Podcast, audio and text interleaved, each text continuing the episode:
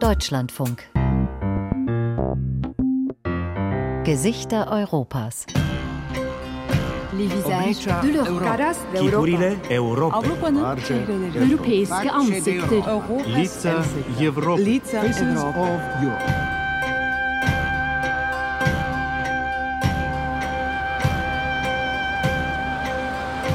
In Zürich hat es bis heute eigentlich nur einen sehr kleinen Eruf. Den gehen wir jetzt anschauen.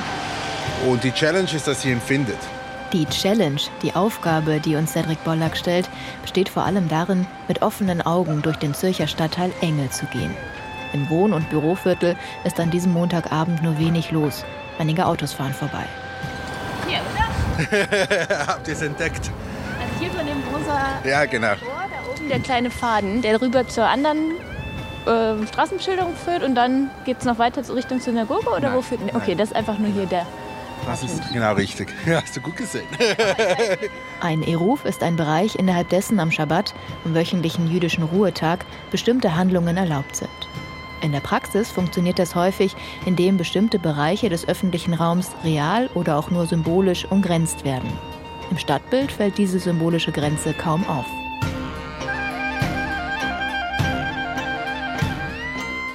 Wie sichtbar und präsent ist jüdisches Leben? Welchen Platz hat es in der Schweiz? Das wollten wir für diese Gesichter Europas Sendung herausfinden. Zwischen gestern und morgen. Jüdisches Leben in der Schweiz. Eine Sendung von David Ehl und Katharina Peetz.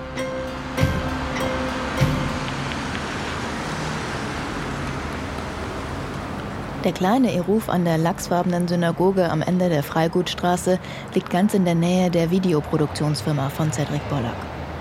Der 33-jährige, Fünf-Tage-Bart und schwarze Kipper ist der Initiator eines größeren Eruf-Projekts in Zürich. Der kleine Eruf, den es seit 1993 gibt, endet nach einigen Schritten an der nächsten Querstraße. Symbolisch umschlossen wird das Gebiet durch eine Hauswand und einen rosafarbenen Pfosten, an dem, in etwa auf Höhe einer Straßenbeleuchtung, ein dünner Faden aus Metall über die Straße gespannt ist. Das heißt ganz praktisch, wenn Schabbat ist. Auf dieser Seite Darf man nicht tragen? Denn an Schabbat, also von Freitagabend bis Samstagabend, gilt die Schabbat-Ruhe. Viele traditionell liebende Juden nutzen dann keine elektronischen Geräte, reisen und arbeiten nicht. Arbeiten umfasst dabei auch das Tragen von Dingen vom privaten in den öffentlichen Raum und umgekehrt. Das Handy haben wir so sowieso nicht dabei, das ist elektrisch. Aber es kann, es kann ein Schlüssel sein. Es kann, äh, hier Augentropfen habe ich heute dabei. Das kann es sein. Es kann eben für betagte Leute kann es ein Stock sein, ein Rollstuhl. Für die jungen Eltern kann es äh, zum Beispiel sein, dass es ein, ein Kinderwagen ist. Besonders für kinderreiche Familien sei der Alltag am Schabbat ohne einen Eruf eingeschränkt, erklärt Cedric Bollack. Denn wenn immer ein Baby im Haus ist, das noch nicht selbst laufen kann, also nach draußen getragen werden müsste, blieben in der Regel die Mütter teilweise mehrere Jahre lang am Schabbat zu Hause, erzählt Bollack. Das will der Start-up-Unternehmer ändern. In Abstimmung mit Experten für jüdisches Recht, den Vertretern der jüdischen Gemeinden und der Stadt Zürich plant Bollack einen neuen Eruf, der durch die Stadtteile Enge, Wiedikon und Wollishofen führen soll. Etwa 14 Quadratkilometer soll die Fläche am Ende umfassen. Wollen wir mal Richtung äh, Wiedekon laufen? Ja, gerne. Ich weiß nicht, ob wir jetzt plötzlich viele Juden sehen, aber wir können mal dorthin gehen und schauen, was wir begegnen. Besonders im Viertel Wiedikon leben viele der insgesamt etwa 5000 Jüdinnen und Juden in Zürich. Für viele von ihnen würde ein Eruf einiges ändern und so ist die Erwartungshaltung auch sehr groß. In einem kleinen Park in der Nähe des Flusses Siel, der die Viertel Enge und Wiedikon trennt, wird Cedric Bollack direkt erkannt. Sally, hoi. Ja, jetzt sind wir gerade da, genau. Jetzt reden wir gerade über den Eruf. Ja, habe ich gedacht. Also, ein gutes Interview. gell? Danke vielmals, Gruß. Ciao. Es motiviert ihn, wenn Leute ihn auf das Projekt ansprechen und gespannt auf die Umsetzung warten, sagt Cedric Bollack. Sein Unternehmergeist ist nicht zu übersehen. Doch, den Eruf einzurichten ist komplex und langwierig. Städte wie Amsterdam, Wien und Antwerpen, aber auch New York und natürlich diverse Orte in Israel haben bereits seit langem einen Eruf. Die Tradition ist schon 2000 Jahre alt, erklärt Bollack. Die Stadt Zürich sei der Idee gegenüber sehr aufgeschlossen und unterstütze das Projekt. Aber das Planungs- und Genehmigungsverfahren ist noch Neuland. Entsprechend viele Fragen stellen sich. Also wenn jemand äh, einen äh, Pfosten, den wir gebaut haben, besprayt, wer muss dann diesen reinigen? Sind wir das? Ist das die Stadt? Das sind nicht böse Fragen, das sind keine antisemitischen Fragen, das sind einfach Fragen, die man sich einfach überlegen muss, beantworten muss und dann dementsprechend schriftlich, rechtlich irgendwie in einem Vertrag festhalten muss. Und das braucht einfach seine Zeit. Möglichst viel bestehende Architektur, also zum Beispiel Häuserwände, sollen genutzt werden, sodass nicht überall Pfosten aufgestellt und Nylonfäden gespannt werden müssen. Etwa eineinhalb Millionen Franken, das entspricht in etwa dem gleichen Wert in Euro, sind als Budget zunächst veranschlagt. Die Anschubfinanzierung stammt von den jüdischen Gemeinden und privaten Spendern. Der Ruf muss nach jüdischem Recht auch an jedem Freitagmorgen geprüft werden, um sicherzustellen, dass nichts beschädigt ist. Im Allgemeinen versucht man es erstens so zu bauen, dass es nicht kaputt gehen kann oder möglichst wenig kaputt geht. Aber was zum Beispiel sein kann, ist, dass ein Auto in einen Pfosten fährt. das kann man nicht, äh, nicht voraussagen und dann muss das halt noch an diesem Freitag repariert werden. Wir sitzen auf einer Sitzgruppe im Park, als es zu regnen beginnt. Bollacks Handy klingelt. Aber meine Frau ruft gerade an. Hi, my love. I'm just giving the interview about the Aerof. Oh, cool. Say hello. This is this is my this is my co-founder, Naomi. This is my son, our son. This is Naomi, my co-founder. so this is no, no. It's perfect timing. We're just getting rained on in the in the park at the Manesseplatz. Okay, I'll speak to you later. Okay, good luck. Bye bye. Bollacks Frau Naomi stammt aus New York, ist also selbst mit einem Eruf aufgewachsen. Es, es würde nichts gehen ohne ihr. Ja? Nichts, nein. Ich sage jetzt nicht von der Organisation her, das schon. Aber einfach, ich hätte nicht ein Mindspace da, mich äh, so einzusetzen, wenn sie da nicht, nicht unterstützen würde. Die beiden haben selbst drei Kinder im Alter von sechseinhalb, fünf und zweieinhalb. Sie müssen nicht mehr getragen werden, können das Haus also schon selbstständig verlassen und sind durch das Trageverbot an Schabbat nicht mehr so stark eingeschränkt. Aber an einem Samstag im Park picknicken, das könnte in Zürich in Zukunft nicht nur für die Bollacks, sondern für viele jüdische Familien erstmals möglich sein.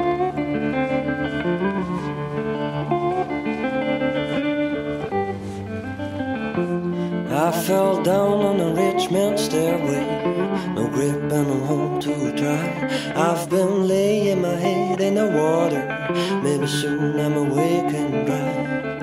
The rich and the poor, they are falling the same old way.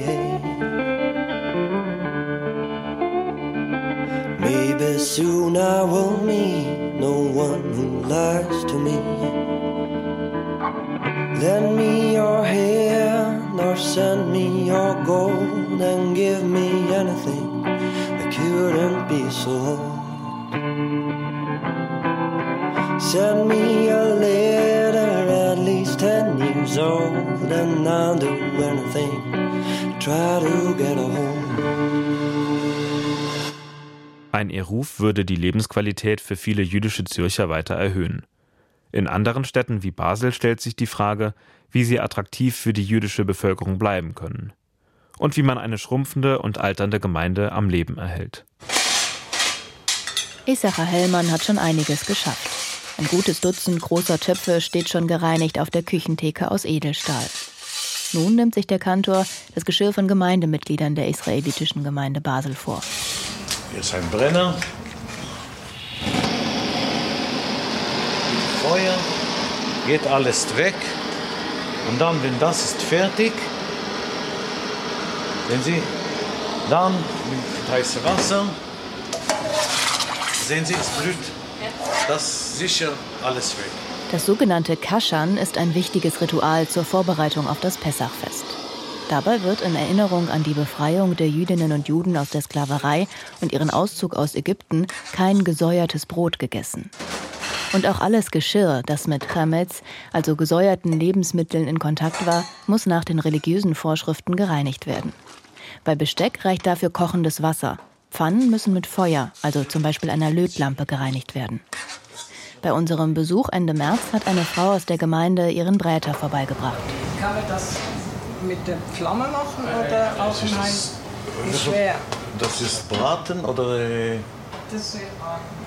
Aber mit Soße oder ohne Soße? Mit Soße. Okay. Dann machen wir das folgende. Issachar Hellmann wirft wieder die Lötlampe an. Er blickt prüfend durch die Brille mit dem dünnen schwarzen Gestell, die ab und zu vom heißen Dampf des Wasserbeckens beschlägt. Das graue Haar ist mit einer schwarzen Kipper bedeckt und geht nahtlos in den langen grauen Bart über. An seinem Gürtel hängen sogenannte Zizit, Schaufäden, die orthodoxe jüdische Männer tragen. Jetzt könnte Frau Stefanski für besser gute Gulasch kochen.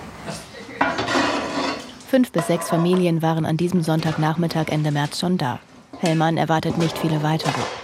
Denn manche Gläubige leisten sich zu Pessach auch ein separates Geschirr, sodass sie sich das aufwendige Kaschern sparen können. Auch Steffi Bollack hat ein eigenes Geschirr nur für Pessach zu Hause. Die Vizepräsidentin der IGB, der israelitischen Gemeinde Basel, führt aus der Küche im Keller hoch in die restlichen Räumlichkeiten der Gemeinde. Das ist der Gemeindesaal, der verschiedentlich genutzt wird. Hinten dran ist noch eine Bühne. Da gab es in meiner Kindheit noch Aufführungen. Vom freitäglichen Schabbat liegen noch ein paar Salzstangen und Trauben auf dem Boden und einige Getränke stehen auf Tischen an den Wänden des Raums. Die 65-jährige Bollack, klein, kupferrotes Haar, das sie mit einer Spange hochgesteckt hat, ist in der IGB aufgewachsen. Sie hat viele Jahre im Ausland gelebt und kümmert sich nun seit einigen Jahren als Vizepräsidentin um die Belange und Herausforderungen in der Gemeinde. Und davon gibt es einige. Besonders die schrumpfende Zahl der Mitglieder macht der IGB zu schaffen. Was bei uns so wegbricht, ist das Segment von Menschen ab Mitte 20 und 30. Und das hat auch Gründe. Basel hatte und hat immer eine starke Israel-Auswanderungskultur. Wir sind die Stadt von Theodor Herzl. Zürich hat das deutlich weniger. Und da bricht uns wirklich ein ganzes Segment weg. Und dadurch sind wir stark belastet auch finanziell, weil die Menschen, die da sind und die da bleiben, die brauchen sehr oft Unterstützung. Etwa 860 Mitglieder zählt die IGB derzeit noch und ist damit die größte Gemeinde in Basel. Sie ist eine sogenannte Einheitsgemeinde, die also für alle Strömungen des Judentums offen ist. Steffi Bollack sagt, es gibt heute andere Erwartungen an die Mitgliedschaft in einer Gemeinde, vor allem bei nicht streng religiösen Menschen. Für religiöse Menschen ist es einfacher, weil sie wissen, so wie jetzt hier, Issachar Hellmann steht da, man kann mit seinem Topf kommen, man kann am Schabbat in die Synagoge kommen, wenn Gott behüte ein Todesfall ist, weiß man genau, wen man anruft, dann passiert das alles, was zu passieren hat. Wenn man darauf nicht reflektiert, ist es schwieriger. Und das ist jetzt die große Diskussion, dass die nicht religiöseren Kreise, die zwar noch bei uns oder bei uns Mitglied sind, sagen, was habe ich eigentlich davon? Diskussionen gab und gibt es auch über bestimmte Regeln und Strukturen, die manche nicht mehr als zeitgemäß empfinden. So dürfen erst seit einigen Jahren auch Frauen das Amt des Gemeindepräsidenten ausüben. Langsam verändert sich etwas in der Gemeinde, zum Beispiel auf dem Friedhof. Dort sollen jetzt auch nicht-jüdische Ehepartner bestattet werden dürfen. Es wird ein gemischt religiöses Grabfeld geben, nach Regeln der Halacha, also genau wie, wie Rabbiner Baumel gesagt hat, das geht bis da geht's, ab da geht es nicht. Ich finde es eine sehr gute Lösung. Ich weiß, dass nicht alle glücklich sind, aber das kann man ja bekanntlich nicht alle glücklich machen.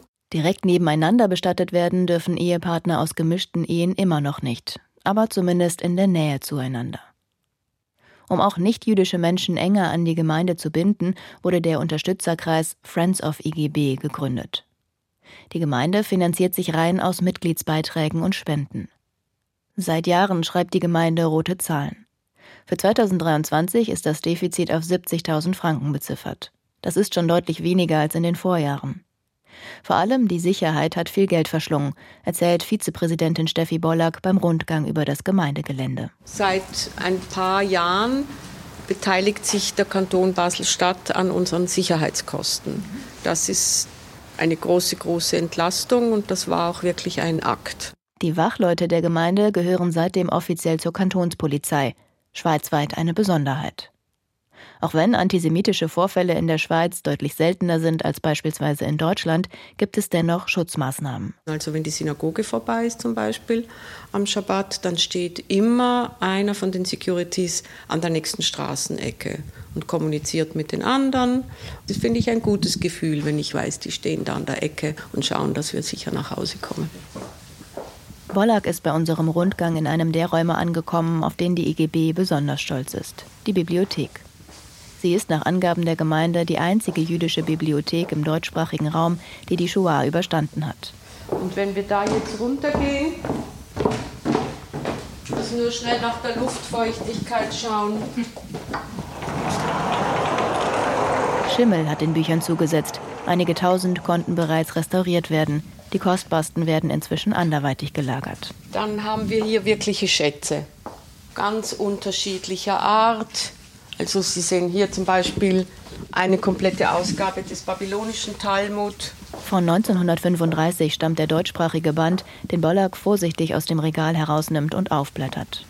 Auch auf andere Überbleibsel aus der Zeit des Nationalsozialismus ist sie in der Bibliothek gestoßen. Ich habe unlängst beim Räumen hier oben ein Fotoalbum in der Hand gehabt äh, von Norddeutschland, einen gewissen Landstrich in Norddeutschland. Da hat jemand nur Schilder fotografiert, wo es drauf hieß, für Juden verboten. So ein kleines Album. Das ist schon sehr berührend. Basel war als Grenzstadt für Jüdinnen und Juden eine wichtige Anlaufstelle auf der Flucht vor den Nationalsozialisten. Etwa 21.000 Jüdinnen und Juden schafften es trotz der restriktiven Schweizer Flüchtlingspolitik im Zweiten Weltkrieg ins Land. Insgesamt aber wurden Zehntausende Menschen, darunter mehrere tausend Jüdinnen und Juden, an den Grenzen abgewiesen.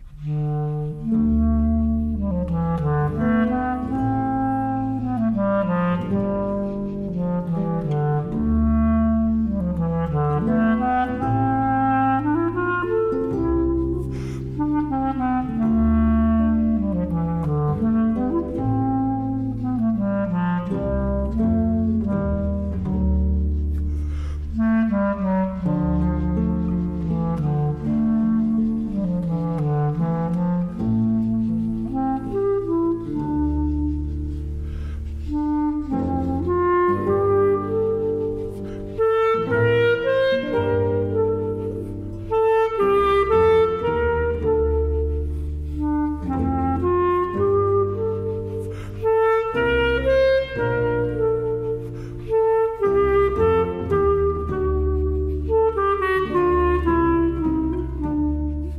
Schweiz tausende Jüdinnen und Juden an der Grenze abwies und viele von ihnen damit in den sicheren Tod schickte, sickerte erst langsam ins öffentliche Bewusstsein ein.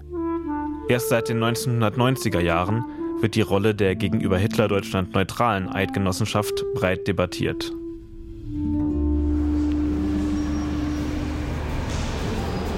Ein hitziges Thema der letzten Jahre, die sogenannte Bürle-Sammlung im Zürcher Kunsthaus. Emil Georg Bürle war ein Waffenfabrikant, der während des Zweiten Weltkriegs hauptsächlich das Deutsche Reich belieferte. Teile seiner Sammlung wurden als Raubkunst identifiziert. Im Kunsthaus werden heute nur Werke gezeigt, die Bürle daraufhin ein zweites Mal kaufte oder deren Herkunft von Anfang an einwandfrei war. In der Ausstellung selbst wird das in Infotafeln und über QR-Codes thematisiert. Wer vor dem Kunsthaus steht, weiß davon jedoch nichts.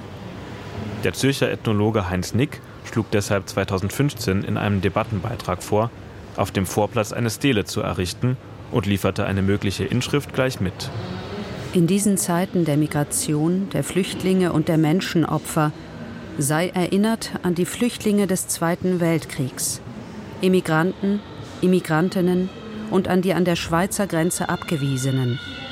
Als die einen Waffen und Kriegsgüter herstellten und Geld verdienten und Kunst erwarben, während den anderen die Kunst geraubt wurde und sie vor den Waffen standen, die gegen sie gebaut wurden, im sicheren Land.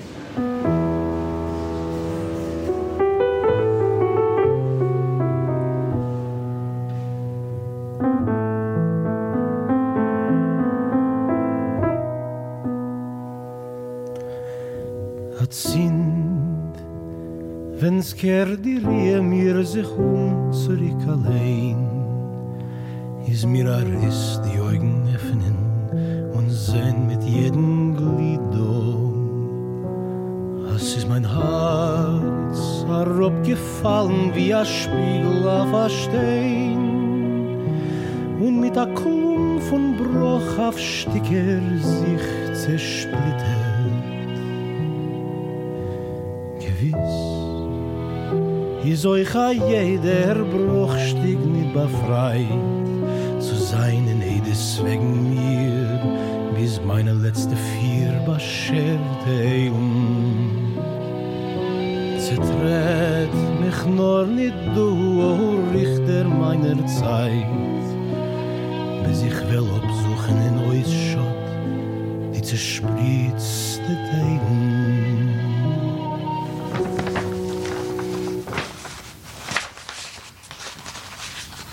Beginnt es, glaube ich. Wir sind im Kanton Tessin, dem italienischsprachigen Teil der Schweiz. Fischel Rabinowitsch hat einen Papierbogen aus dem halbhohen Schrank gezogen. Ich nehme das da. Dutzende Blätter sind zusammengeklebt wie eine Ziehharmonika. Wir falten die meterlange Sammlung auseinander. Dabei werden Zeitungsartikel, Skizzen und mit Schreibmaschine beschriebene Bögen sichtbar. Das ist meine Geschichte ungefähr. Vier Jahre Kassetten und vier Jahre Dings. Ist das das Ende? Haben Sie dort? Ähm, ich glaube, es geht sogar noch weiter bei mir. Es geht noch weiter. Soll ich weiter aufklappen? Ja. Also, da sind Sie. Ja, da haben wir es. Da haben wir es. Rabinowitsch wurde 1924 im polnischen Sosnjowiec geboren. Nach dem deutschen Überfall auf Polen verschleppten ihn die Nazis und setzten ihn als Zwangsarbeiter beim Bau einer Autobahn ein. So durchlief er als Jugendlicher zunächst mehrere Zwangsarbeitslager. Annaberg, Otzmut, Gleiwitz, Branddem, Großmasselwitz, Bunzlau und Kitzelstreben, das war ein KZ. Kitzelstreben. Dort bin ich gekommen, das war März 1944. Dort habe ich bekommen die Nummer. Also ich war nicht mehr Mensch, ich war nur noch eine Nummer. Nicht? Ich musste mich melden mit der Nummer 19037. Das war meine Nummer. Ich war keine Person mehr. Am 11. April 1945 hatte der Horror für Rabinowitz ein Ende. US-amerikanische Soldaten befreiten ihn und die anderen Insassen des Konzentrationslagers Buchenwald. Völlig entkräftet wurde er in ein Krankenhaus gebracht. Die haben mich einigermaßen nicht hergestellt. Die haben mich gepflegt. Wir haben bekommen achtmal im Tag zum Essen, aber nur ein Löffel, nicht mehr wie ein Löffel, achtmal im Tag. Ich konnte nicht einmal stehen. Ich konnte nicht aufstehen, nicht stehen, also die ersten Tage. Ich habe gebraucht, um einigermaßen ein paar Schritte zu machen, habe ich gebraucht eine Woche. Insgesamt vier Jahre verbrachte Rabinowitsch in Spitälern und Sanatorien, die letzten beiden im schweizerischen Davos. Im Kanton Zug machte er eine Lehre zum Dekorateur. Später heiratete er eine Zürcherin und zog mit ihr ins Tessin.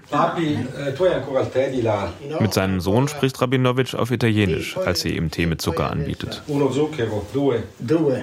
Am Ufer des Lago Maggiore baute er sich ein neues Leben auf, nachdem sein altes im Holocaust zerstört wurde. Meine Mutter ist mit sechs Kindern in Auschwitz ermordet worden. Drei Brüder sind sie am Leben geblieben. Und nachher zerstreut auf drei Kontinente. Australien, Israel, Schweiz, Europa. Ne? Drei Kontinente. Der Bruder in Australien regte ihn Anfang der 80er Jahre dazu an, seine Erlebnisse zu verarbeiten. Rabinowitsch sitzt konzentriert auf einem niedrigen Schemel, adrett gekleidet in Hemd und dickem Fischgrätsacko. Er deutet auf einen einfachen weißen Tisch, auf dem Unterlagen liegen und eine grüne Schreibtischunterlage mit quadratischem Raster. Erst nach Jahren des Grübelns über die Anregung seines Bruders fand er eine Form, wie er seine Holocaust-Erinnerungen, vor allem aber die jüdische Kultur darstellen wollte. In Bildern, gestaltet in einer komplexen Formensprache. Und habe mich weggesetzt an dem Tisch. Sehen Sie? Ja. An dem Tisch da. Am Tag darauf, nach meiner Pensionierung, ich bin im November 1989 bin ich pensioniert worden. Und Tag darauf habe ich mich da weggesetzt und ich habe schon gehabt im Kopf die ersten zehn Bilder. Wie ich soll sie machen, da stehen sie. Ah, okay. Das sind Ihre ersten Bilder. Ja. Unter dem Fenster stehen auf dem Boden sechs schlichte schwarze Bilderrahmen an die Wand gelehnt. Darin weiße Bögen, auf denen viele kleine Dreiecke, Quadrate und hebräische Schriftzeichen in geometrischen Formen angeordnet sind. Das waren die ersten Bilder, die Ja. Talmudbilder. Talmud, das ist bei uns Juden, ist das der große, der Hauptkommentar über die Bibel. Und es ist mehr das Archiv. Rabinowitsch hat aber auch andere Themen verarbeitet, zum Beispiel die Terroranschläge vom 11. September 2001. Allen Bildern gemeinsam ist die spezielle Technik. Für sie hat sich Rabinowitsch entschieden, weil seine inzwischen verstorbene Frau den Geruch von Öl- oder Acrylfarben nicht in der Wohnung haben wollte. Sagt sie, sie wird mir helfen, aber nur eine Bedingung, keine Farben. Ich wollte Bilder machen und keine Farben. Das ist relativ einschränkend dann. nee, das ist ja, das wäre normal, das ist ein Witz. Also griff Rabinowitsch auf eine Technik zurück, wie sie lange in Ostpolen und der Ukraine angewandt wurde. Die Motive werden aus einem weißen Karton herausgeschnitten und mit andersfarbigen oder bunten Kartons hinterlegt. In der Schublade seines Schreibtischs sucht er nach dem wichtigsten Werkzeug seiner Künstlerkarriere. Das nennt man die japanischen Messer. Die, die werden in Japan hergestellt. Also, ursprünglich mhm. kommt das von Japan. Und da wird immer abgebrochen. Wenn Sie einmal sechs, sieben Schnitte gemacht haben, tun Sie das abbrechen. Sehen Sie, und da hier ist, da kommt das zweite. Ja, sechs, sieben Schnitte und dann ist die Klinge stumpf und dann brauchen Sie ein neues Stück von der ja, Klinge. Ja, also sagen wir so, nach zwei Buchstaben kann ich machen. Mit einem. Mit einem Stück von der Klinge. Ja. ja. Und dann muss ich, muss ich dann wieder das abbrechen und wieder ein neues nehmen. Nicht? Früher schaffte er so drei bis vier Buchstaben an einem Vormittag. Doch die Kräfte ließen nach. Seit zehn Jahren arbeitet Fischel Rabinowitsch nicht mehr an neuen Bildern.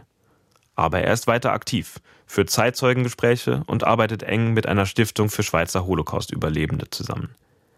In der Schweiz fanden während des Zweiten Weltkriegs etwa 51.000 Zivilisten Zuflucht vor den Nationalsozialisten. Doch wurden die Einreiseregeln, insbesondere für Juden, mehrfach verschärft und die Grenze teilweise mit Zäunen befestigt. Die Schweiz verpflichtete sich sogar gegenüber dem Deutschen Reich, Juden mit einer entsprechenden Markierung im Pass abzuweisen. Indirekt hat das Land auch mitgeholfen. Nur mit einer Kleinigkeit. Sie haben verlangt, den Pass. Kennen Sie die Geschichte? Deutsche Juden. Mit dem J-Stempel? Mit dem roten J-Stempel, ja. ja. Das haben sie verlangt. Die Deutschen haben das gern gemacht, nicht?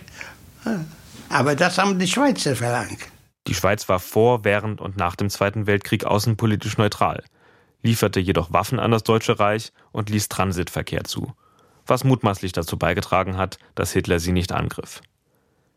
Diese Rolle wurde öffentlich vergleichsweise spät aufgearbeitet, verstärkt erst seit den 1990er Jahren. Damals forderten Holocaust-Überlebende und deren Nachfahren die Schweizer Banken zur Herausgabe ihrer Vermögen auf. Es folgten jahrelange zähe Verhandlungen. Die Schweizer Banken seien dabei vergleichsweise günstig davongekommen, so die Einschätzung von Historikern. Ich bin eigentlich enttäuscht an der ganzen Welt. Nicht nur an die Schweiz, aber die ganze Welt. Denn es, was mit den Juden passiert, Ganz Europa hat sich beteiligt. Ich sage das immer wieder. Es ist nicht nur die Deutschen. Die Deutschen waren tatsächlich die Ausführenden. Aber die Europäer haben mitgeholfen. Es gibt noch keine offizielle Gedenkstätte, die auch die Rolle der Schweiz thematisiert. Am UNO-Standort Genf ist eine solche geplant. Auch in der Hauptstadt Bern ist ein staatliches Holocaust-Mahnmal schon seit längerem in der politischen Abstimmung. Fischl Rabinowitsch hat bereits einen Entwurf angefertigt, den er gerne einreichen will, sobald es eine finale Ausschreibung gibt. Wieder durchforstet er den holzvertäfelten Schrank. Zwischen ganz verschiedenen Schriftstücken taucht auch ein handbeschrifteter Umschlag mit der Aufschrift Buchenwald auf. Dann kommen die gesuchten Skizzen zum Vorschein. Eine massive Steinplatte, eingefasst von zwei Säulen, auf einem Sockel. Das ist grauer Granit und das ist schwarz, ganz schwarz. Und da kommen 36 Kerzen. Also das sind leere geboten, nicht? Und in jedem Dach kommt eine Kerze. Und das sind sechs elektrische Kerzen. Und da hier sind die Buchstaben. Das sind die hebräischen Buchstaben, die 22 sind hier. Da hier stelle ich da, er wollte nicht nur, dass da einzelne Juden, das ganze Judentum, die jüdische Kultur, alles vernichten. Fischl Rabinowitsch aber hat überlebt. Er will eine Spur hinterlassen, mit seiner Kunst, und auch sein Sohn zählt für ihn als Spur, die er auf der Welt hinterlassen hat. Für sein eigenes Leben hat der 98-jährige Fischer Rabinowitsch noch ein Ziel. Also ich bin jetzt an dem Moment angekommen, ich möchte 100 werden. Das heißt, es fehlt mir noch ein gutes Jahr. Vielleicht werde ich 100, ja.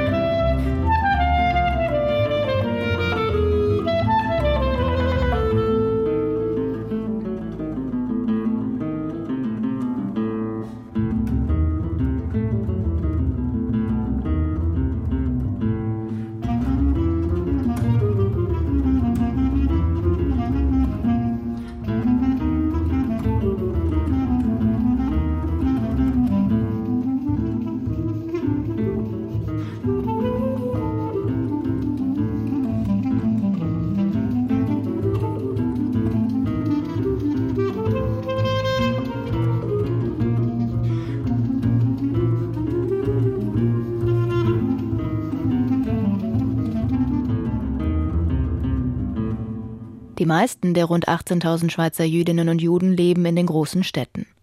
Auf der Suche nach jüdischem Leben in der Schweiz hat es uns jedoch auch in kleine Dörfer verschlagen. Zusammen gut 5000 Einwohner haben Endingen und Lengnau im Kanton Aargau. Mit einem schweren eisernen Schlüssel sperrt Roy Oppenheim die Synagoge von Endingen auf. Er öffnet den hölzernen Türflügel und betritt das kalte Gotteshaus. An einem Sicherungskasten legt er mehrere Schalter um, bis elektrische Kronleuchter und Wandlampen die Synagoge in warmes Licht tauchen. Die Synagoge wird ab und zu noch genutzt. Hier haben wir ab und zu noch einen Gottesdienst. Äh, wenn er nicht auf Schabbat fällt, äh, außer an, äh, an, den großen Feiertagen macht man hier was.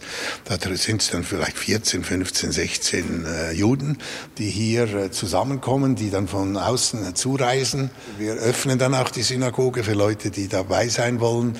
Das ist an sich schade, dass viele Leute noch nie in einem jüdischen Gottesdienst waren. Das ist etwas Schönes, etwas Wunderbares und vor allem, wenn man auch aus, aus einer christlichen Konfession kommt, sieht man sehr viele Parallelen. Roy Oppenheim war mal Direktor des Schweizer Radio International und Kulturchef des Schweizer Fernsehens. Heute widmet sich der 82-Jährige ehrenamtlich der christlich-jüdischen Geschichte von Endingen und Lengnau, zwei Nachbardörfern zwischen sanften Hügeln im Kanton Aargau, rund 40 Kilometer nordwestlich von Zürich. Die Synagoge von Endingen hat eine Besonderheit. Bescheidenes Glöckchen. Ja, aber schön. Immerhin, eine jüdische Glocke. Endingen ist die einzige erhaltene Synagoge Europas mit Glocken, erklärt Oppenheim. Eine Art Service der jüdischen Gemeinde für die christlichen Nachbarn. Sie wurden angebracht, weil es im Ort keine Kirche gab, die christlichen Bewohner aber gerne an Morgen- und Abendgebet erinnert werden wollten. Bevor 1848 die moderne Schweiz gegründet wurde, waren Endingen und Lengnau sogenannte Judendörfer. Denn lange Zeit durften sich jüdische Familien nirgendwo anders niederlassen. Stattdessen wurden sie hier zwangsangesiedelt, auf halber Strecke zwischen dem Handelsort Zurzach am Rhein und dem Kurort Baden. Seit gut 150 Jahren ist das Niederlassungsverbot aufgehoben. Fast alle Jüdinnen und Juden haben Endingen und Lengnau seitdem verlassen. Roy Oppenheim lädt uns ein zu einer Autofahrt durch die Dörfer entlang des jüdischen Kulturwegs, wo immer wieder Infotafeln über das jüdische Leben von früher aufklären. Auch in Lengnau gibt es eine Synagoge direkt am Dorfplatz. Ab und zu poltern große Traktoren mit Anhängern voller Stroh vorbei. Vor einem alten Bauernhaus wirbt eine lebensgroße Pappmaché-Kuh für frische Milch. Oppenheim macht auf einige benachbarte Wohnhäuser aufmerksam, mit einer Besonderheit, die es so nur in diesen beiden Dörfern gibt. Sie sehen, wir müssen gar nicht sehr viel weitergehen. Also alle diese Häuser, auch auf der anderen Seite der Straße mit den blauen Läden und Fenstern, das sind alles Doppeltürhäuser. Und das Haus dort vor dem Haus mit den blauen Läden, das war das Haus eine Zeit lang der Familie Guggenheim, die äh, Mitte des 19. Jahrhunderts so viel Verkehr hatten wir seit Jahren nicht mehr. Das Haus war mal in der Hand, also dort wohnte mal die Familie Guggenheim. Die da Mitte des Jahrhunderts nach Philadelphia ausgewandert ist. Etwa 27 solcher Doppeltürhäuser gibt es noch in beiden Orten, verteilt auf jeweils den gesamten Ort. Zwei separate Hauseingänge zu einem und demselben Wohnhaus. Diesen Kniff sollen sich die Bewohner von damals ausgedacht haben, weil der Ort zwar Juden aufnehmen musste, diese aber keine eigenen Häuser erhalten durften. Was macht man jetzt mit 500 Juden in einem Dorf von 800 Menschen? Also Häuser durften sie keine bauen, Land durften sie nicht besitzen. Dann hat man gesagt, wir werden unsere Häuser so umbauen oder adaptieren, dass wir auch eine jüdische Familie beherbergen können, die dann autonom in diesem Haus doch leben kann, ohne dass sie sozusagen in Konflikt mit der christlichen Familie kommt. Die Doppeltür als Symbol christlich-jüdischen Zusammenlebens. 2017 hat Oppenheim mit ein paar anderen Menschen aus beiden Dörfern einen Verein gegründet, der an dieses besondere Erbe erinnern will. Schon bald soll ein Haus direkt am Dorfplatz zu einem interaktiven Museum umgebaut werden. Voraussichtlich 2025 soll es fertig werden. Roy Oppenheim bezeichnet sich als typisches Produkt Mitteleuropas mit jüdischen und christlichen Vorfahren. Und auch bei seinem Verein Doppeltür findet er wichtig, von einem jüdisch-christlichen Projekt zu sprechen. Ich sagte, wir dürfen nicht von einem jüdischen Projekt reden, dann werden wir keine Unterstützung finden. Das spüren wir heute schon. Auch nicht in diesen Dörfern. Sondern wir müssen sagen, es ist eine jüdisch-christliche Geschichte. Und das war der Durchbruch. Kaum haben wir das so gesagt, haben alle gesagt, das ist die das ist die Lösung. Doch auch wenn sie in Endingen und Lengnau buchstäblich Tür an Tür miteinander lebten, gab es immer wieder Konflikte zwischen Christen und Juden. Das Leben war hart. Wir sind jetzt eben am Dorfplatz. Da gab es früher einen Dorfbrunnen. Es gab natürlich Streitereien, wer darf das Wasser benutzen, denn man hatte kein fließendes Wasser in den Häusern, man hatte keine Dusche, keine Badewanne. Juden seien immer wieder schlecht behandelt worden, sagt Oppenheim und fährt sich mit einem weißen Stofftaschentuch durchs Gesicht. Anfang des 19. Jahrhunderts habe einmal sogar ein wütender Mob mit Mistgabeln versucht, die Juden zu vertreiben. Von solchen Vorfällen abgesehen hätten Christen und Juden über die Zeit jedoch ein gutes Zusammenleben entwickelt. Mit gemeinsamen Vereinen, Chören, der Freiwilligen Feuerwehr. Trotzdem ist heute von dieser Gemeinschaft nichts mehr übrig. 1866, also 18 Jahre nach der Gründung der modernen Schweiz als Republik, bekamen Juden endlich dieselben Rechte wie nichtjüdische Bürger. Die meisten verließen daraufhin Endingen und Lengnau. Roy Oppenheim sagt, das sei keine Flucht aus einer Zwangsgemeinschaft gewesen, sondern die Befreiung aus dem ärmlichen Dorfleben. Das war der Grund, dass man sagte, so jetzt ziehen wir weg, jetzt wollen wir doch mal die Welt sehen, jetzt wollen wir doch mal, jetzt wollen wir mal nach Amerika, jetzt wollen wir mal nach Ungarn, wir wollen mal nach Russland, wohin auch immer. Also das hat nur damit zu tun. Und, und vor allem wollen wir natürlich vielleicht nicht nur Händler bleiben, sondern wir wollen jetzt mal Wissenschaftler werden oder weiß nicht was. Was für die Ewigkeit bleibt, ist der jüdische Friedhof, der älteste der ganzen Schweiz. Er liegt an der heutigen Landstraße auf halber Strecke zwischen den beiden Dörfern. Ja. Auf der Landstraße brausen die Autos vorbei. Oppenheim zieht einen altertümlichen Schlüssel hervor. Er versucht, das rostige, grau lackierte Tor aufzusperren. Mal sehen, ob das der falsche Schlüssel ist. Mit dem zweiten Schlüssel klappt es. Hinter der windschiefen Friedhofsmauer, zwischen moosigen Grabsteinen und alten Eichen, verstummt der Straßenlärm sofort. Wollen wir ein paar Schritte gehen? Wir laufen vorbei an den Grabsteinen, die teils windschief stehen, teils bemoost, teils so verwaschen, dass man die Inschriften kaum entziffern kann. Besonders die Steine der unmittelbaren Nachkriegszeit sind in Hebräisch beschrieben, die meisten aber auf Deutsch. Blumen oder Kerzen, wie auf christlichen Friedhöfen, gibt es keine. Was man macht, ist man nimmt irgendeinen Kieselstein, legt diesen auf das Grab, sozusagen ein kleiner Gestus. Ich, äh, ich habe dich besucht, äh, war hier. In Endingen und Lengnau selbst gibt es zwar kaum noch jüdisches Leben, wohl aber ein Bewusstsein dafür, dass die einzigartige Geschichte der beiden Dörfer erzählt werden muss.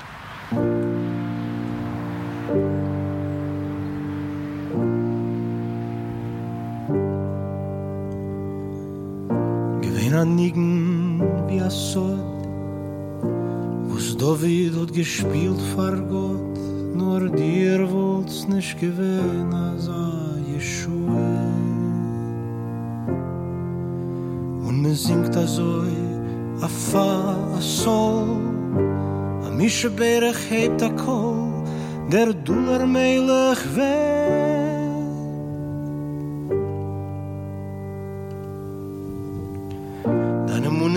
geworden schwach. Bescheve bot sich auf ein Dach, hier Chein und die Levone, dein Refuhe. Und sie nimmt dein Guff, sie nimmt dein Kopf, sie schneit von deiner Hora Zopp und zieht von Meul Halleluja. Teire, ich kenn dein Stil, ich bin geschlafen auf dein Deal, ich hab kein Mal nicht gelebt mit der Satznue. Und ich seh dein Schloss, ich seh dein Fon, a Herz ist nicht kein Meilichstron, es ist a kalte und a kalte Halleluja.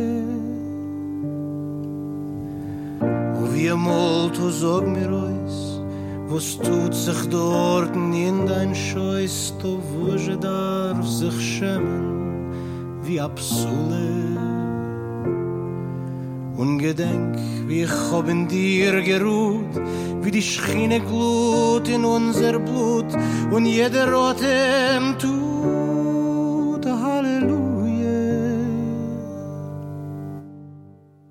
Zum jüdischen Friedhof der Dörfer Endingen und Lengnau hat auch unser nächster Gesprächspartner einen Bezug. Teile seiner Familie liegen hier begraben. Sein Ur-Ur-Ur-Ur-Urgroßvater war einst Rabbiner in Endingen. Seit Juden sich in der Schweiz wieder frei ansiedeln dürfen, also seit gut 150 Jahren, leben die Spielmanns in Zürich. Willkommen. Hallo, Herr Spielmann. Hallo, freut mich. Hallo, Guten Tag. Spielmann. Haben wir es geschafft. Ja. Ja, sehr gut. Und alles Gute zu Geburtstag? Ja, alles gut. ja genau, heute ist mein Geburtstag. Jehuda Spielmann ist mit seinen nun 28 Jahren einer der jüngsten Politiker im Zürcher Gemeinderat. Der jüngste in seiner liberalen FDP-Fraktion. Wir treffen ihn im Herzen der Stadt, in Sichtweite des Rathauses. Spielmann hat seit seiner Wahl vor einem Jahr das dreistöckige Gebäude im Renaissance-Stil noch nie betreten, weil es gerade renoviert wird. Er trägt weißes Hemd und eine große Kippa aus schwarzem Samt, gibt sich als orthodoxer Jude zu erkennen. Seit einem Jahr sitzen mit Spielmann und einem Kollegen die ersten beiden orthodoxen Juden im Gemeinderat von Zürich. Ein streng religiöses Leben und liberale Politik. Wie passt das zusammen? Ich stehe für eine liberale Politik, für einen liberalen Staat, der jeden machen lässt, was er möchte, solange niemand den anderen über den Weg läuft. Und darin ist auch die Möglichkeit enthalten, ein orthodoxes Leben zu führen. Und ich möchte gerne ein orthodox-jüdisches Leben führen. Ich zwinge das aber niemandem auf.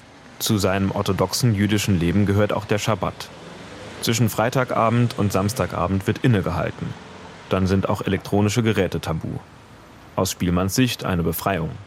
Ich bin ständig am Handy, ich habe E-Mails, die reinprassen den ganzen Tag, ich habe WhatsApps, ich habe Anrufe, SMS und wenn ich weiß, dass ich jede Woche 25, 26 Stunden mein Handy abschalten kann, ich bin einfach nicht erreichbar, dann gibt mir das eine gewisse Möglichkeit, mit meiner Familie zu sein, von diesem ganzen Drumherum abzuschalten. Und seit ich so aktiv sichtbar bin, hilft es mir sehr, irgendwie die Haftung zur Familie nicht zu verlieren und vom Alltag aufgegessen zu werden. Seine Kolleginnen und Kollegen reagieren auf seine Lebensweise mit viel Verständnis, erzählt Spielmann. Die Haushaltsdebatten im Rat, die bislang immer am Wochenende abgehalten wurden, sollen versuchsweise auf Mittwoch und Donnerstag gelegt werden. Auch seine Partei überlege, Wochenendtermine zu verschieben. Überhaupt berichtet Spielmann viel von positiven, aufgeschlossenen Begegnungen. Antisemitismus ist aus seiner Sicht in der Schweiz ein geringeres Problem als etwa in Deutschland oder Frankreich. Wenn, dann beobachte man eher eine, wie er sagt, allgemeine Fremdenfeindlichkeit oder politischen Extremismus. Ich reise auch beruflich viel in der Schweiz ähm, herum.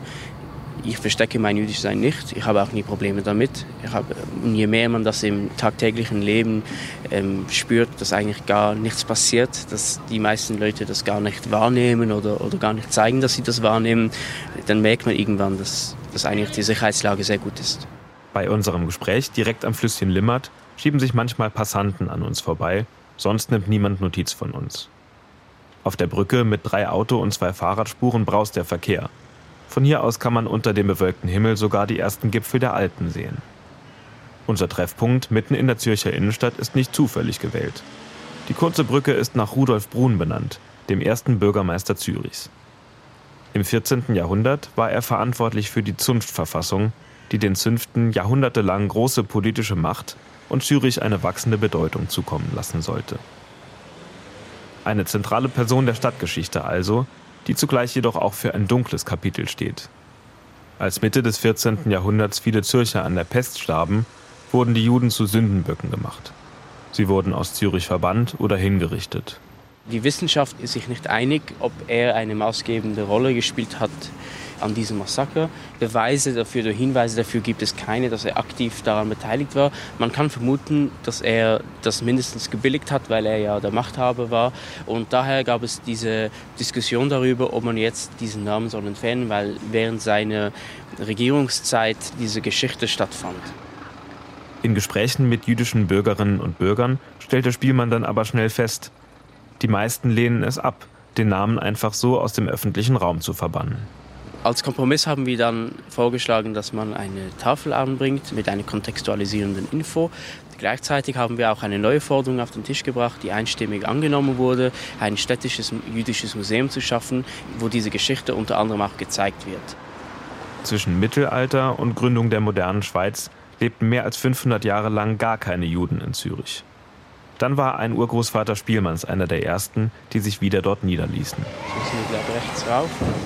Wir laufen noch ein paar Schritte durch die verhältnismäßig engen, kopfsteingepflasterten Gassen der Altstadt. Es ist manchmal faszinierend, in der Altstadt herumzulaufen und sich vorzustellen, dass hier vor hunderten Jahren jüdische Personen gelebt haben, die massakriert wurden. Und das sieht man irgendwie nicht und das kann man auch nicht wahrnehmen oder glauben. Aber als ich in Deutschland unterwegs war, hatte ich eigentlich ein ähnliches Gefühl. Ich bin an Karlsruhe vorbei mit der Bahn und die Vorstellung, dass ein Teil meiner Familie auf diesen Gleisen deportiert wurden, ist, ist manchmal schwierig zu fassen. Aber das muss man irgendwie aktiv versuchen. Spielmann überprüft auf seinem Smartphone immer wieder den Weg. Er ist nur selten hier und verbringt die meiste Zeit im Vidikon, dem Stadtviertel, in dem das jüdische Leben wohl am sichtbarsten ist. Noch ein paar Straßenecken, dann sind wir am Ziel, in der Brunngasse. Hier wurden in den 90er Jahren in einem Wohnhaus Wandgemälde mit hebräischer Schrift aus dem Mittelalter entdeckt. In den kommenden Jahren soll darin ein Museum über das Judentum in Zürich aufgebaut werden. Ich hoffe, dass das Museum nicht nur die Geschichte zeigen wird, sondern auch einen Teil der Gegenwart erklären kann. Es ist sicher auch das Ziel, dass Leute, die in Zürich wohnen, hierher kommen können, nicht nur Touristen, sondern auch wirklich Leute, die hier leben und sich über das Judentum informieren möchten. Wir werden oft als Ausländer wahrgenommen oder Menschen mit Migrationshintergrund, obwohl ich wahrscheinlich der Politiker bin aus dem Kreis, der am besten oder am längsten dort verwurzelt ist. Und ich denke, wenn Leute hierher kommen und sehen, dass wir schon wirklich seit hunderten Jahren in Zürich waren, vielleicht auch verdauen, dass wir keine Ausländer sind, sondern dass wir wirklich ähm, hierher gehören.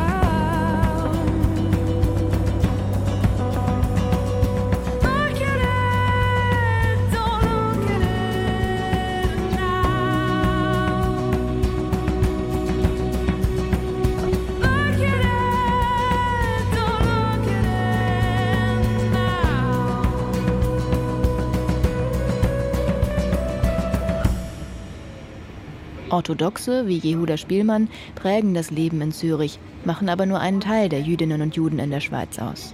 Viele von ihnen gehören sogenannten Einheitsgemeinden an, die verschiedene Glaubensrichtungen beheimaten und damit auch vielfältige Lebensstile. Bagel mit Sesam und Mohn belegt die Frau hinter der Theke mit Lachs oder Gemüse, Frischkäse oder Eiersalat. Von außen ist nicht direkt erkennbar, dass der Bagelshop im Zürcher Stadtteil Enge nur koscheres Essen verkauft.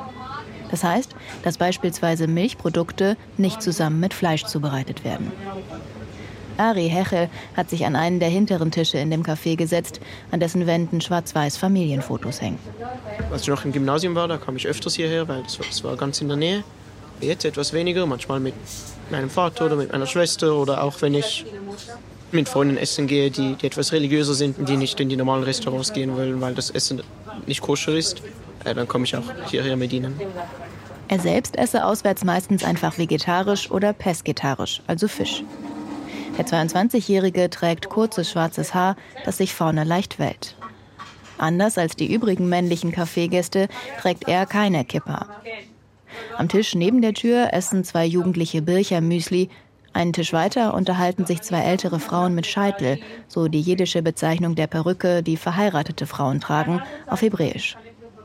Ein Mann im schwarzen Gehrock wiegt den Oberkörper. Er betet nach dem Essen. Ari war in einem jüdischen Kindergarten und auf der jüdischen Grundschule.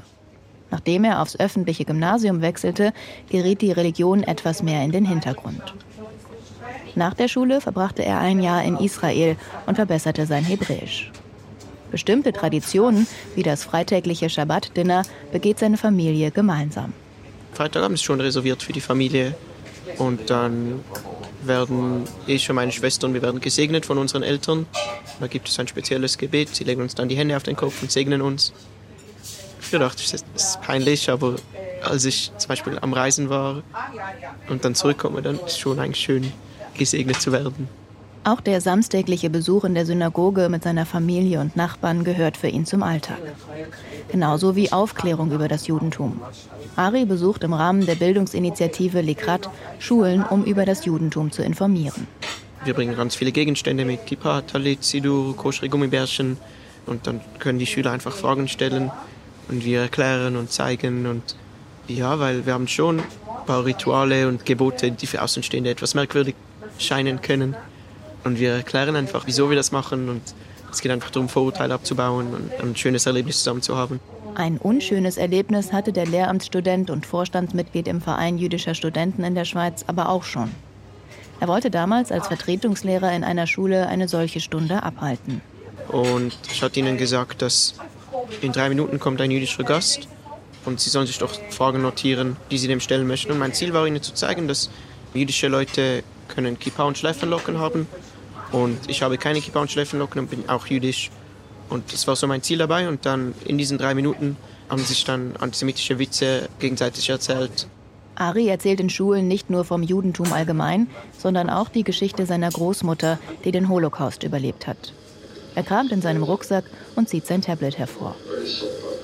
Die Tonbandaufnahme seines Urgroßvaters, der über die Flucht aus Marseille spricht, spielt er bei seinen Vorträgen ab. Und er zeigt Listen mit den Namen seiner Vorfahren, die während der Shoah ermordet wurden. Darunter sein Ur-Urgroßvater, der nach Auschwitz deportiert wurde. Ja, Rivka Diamant, Janet, Janet Hechel, Helen Hechel, Mindla Hechel. Obwohl es die Geschichte seiner Vorfahren ist, falle es ihm nicht schwer, sie zu erzählen. Er fühlt sich verantwortlich, diese Erinnerungen weiter zu bewahren und über das jüdische Leben in der Schweiz heute aufzuklären. Das gilt auch im privaten Bereich. Einen Unterschied zwischen jüdischen und nicht-jüdischen Freunden macht er nicht. Von dem her erkläre ich auch meinen Freunden sehr gerne, was eben mehr über das Judentum. Und mit meinen jüdischen Freunden muss ich ihnen nicht erklären, was der Schabbat ist. Natürlich, da haben wir dann vielleicht andere Gespräche über, die verschiedenen Regeln und, und vielleicht, was gerade in der Gemeinde läuft. Oder, aber nein, ich, also, ich mag all meine Freunde.